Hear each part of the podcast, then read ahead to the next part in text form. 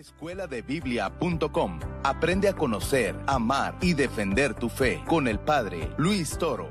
Escuela de... Recientemente el Papa Francisco, hace algunos días, habló sobre eso, de no, no temerle a los jóvenes, a los tatuajes y a muchas cosas, y muchos hermanos en la página que publicó eso, hermanos católicos, pero hablaron muy mal del Papa por decir eso. O sea, ¿Dijo qué? ¿Dijo qué? O sea, habló sobre los jóvenes, ¿verdad? Y dijo que, por ejemplo, no le tuviesen miedo a los jóvenes por los tatuajes, que no satanizaran eso. O sea, bíblicamente hay algo que dice que eso es pecado o...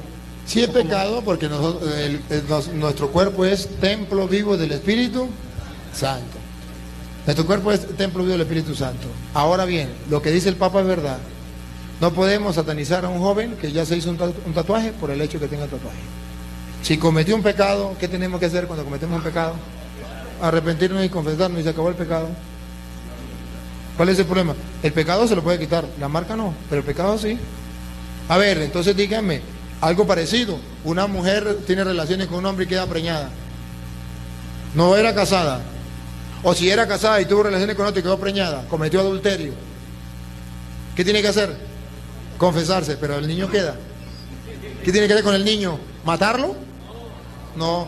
Entonces el pecado el pecado es borrado, pero quedó la huella del pecado. El niño, eso no es el problema.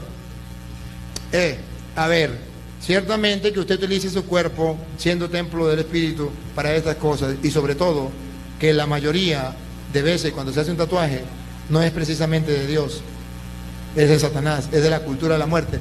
El tatuaje viene de la cultura de la muerte y nosotros no tenemos que apoyar esa cultura de la muerte. Y ahí está el pecado.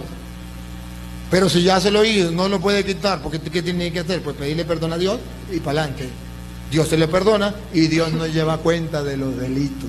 El Papa tiene razón. Dios no lleva cuenta de los delitos. Si llevara cuenta de los delitos, Señor, ¿quién podría resistir? Pero de ti procede el perdón y así infunde respeto. Dios perdona. Y esa es.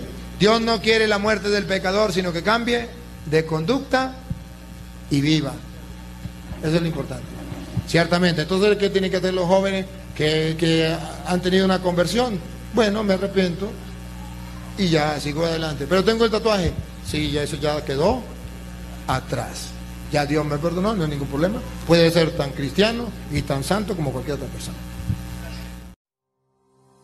www.escueladebiblia.com Aprende a conocer, amar y defender tu fe con el Padre Luis Toro escueladebiblia.com